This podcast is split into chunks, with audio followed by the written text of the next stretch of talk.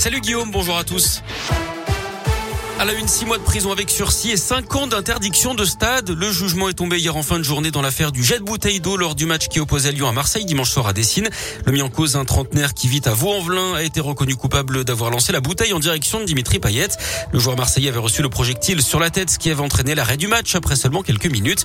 Face au juge, le mis en cause est resté plutôt silencieux. Il s'est excusé plusieurs fois.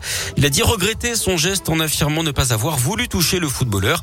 La procureure avait requis six mois de prison ferme. C'est finalement du sursis qui a été prononcé. Son avocat, maître David Metaxas, s'est donc montré assez satisfait. Son tort, c'est d'avoir jeté une bouteille d'eau à 20 mètres de distance d'un joueur. Malheureusement, il l'a atteint. Je reste intimement persuadé que c'était pas son souhait. Il voulait pas blesser Dimitri Payet qu'il ne connaissait pas. Il voulait pas non plus la suspension du match. Il sait qu'il a fait du tort à tous les spectateurs qui, pour certains d'entre eux, ont pris la peine de venir et exprimer leur doléance. Il s'en veut, clairement. S'il pouvait à lui seul indemniser tout ça, il le ferait. Bien évidemment, il en a absolument pas la capacité. Mais c'est un homme soulagé qui va pouvoir retrouver maintenant une vie normale après tout ce chaos euh, judiciaire et, et, médiatique. Et encore une fois, il présente ses excuses à tout le monde, au club évidemment, aux supporters.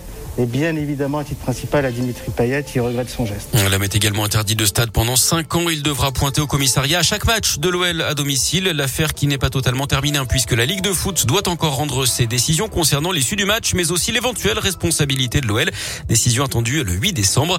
Le ministre de l'Intérieur, Gérald Darmanin, a également fait savoir hier que des décisions seraient prises dans les 15 prochains jours sur la sécurité dans les stades.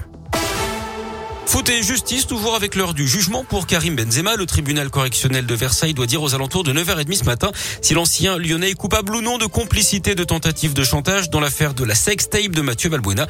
Le ministère public avait requis 10 mois de prison avec sursis et 75 000 euros d'amende contre l'ancien lyonnais. On actu également ce nouveau conseil de défense sanitaire. Aujourd'hui, plusieurs pistes sont à l'étude pour tenter d'oreiller la progression de l'épidémie. Encore 30 000 nouveaux cas ces dernières 24 heures.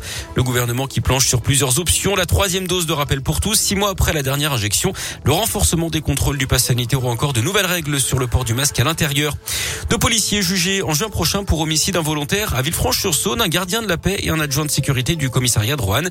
Le jugement a été dépaysé dans le Beaujolais d'après le progrès. Ça fait suite au décès d'un homme d'une trentaine d'années en garde à vue en juillet 2019. La victime interpellée pour ivresse sur la voie publique s'était pendue avec son pantalon.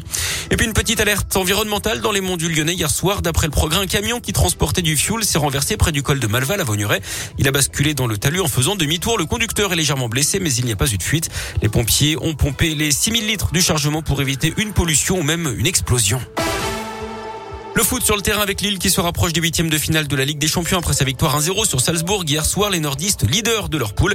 Et puis à suivre ce soir un choc entre le PSG et Manchester City.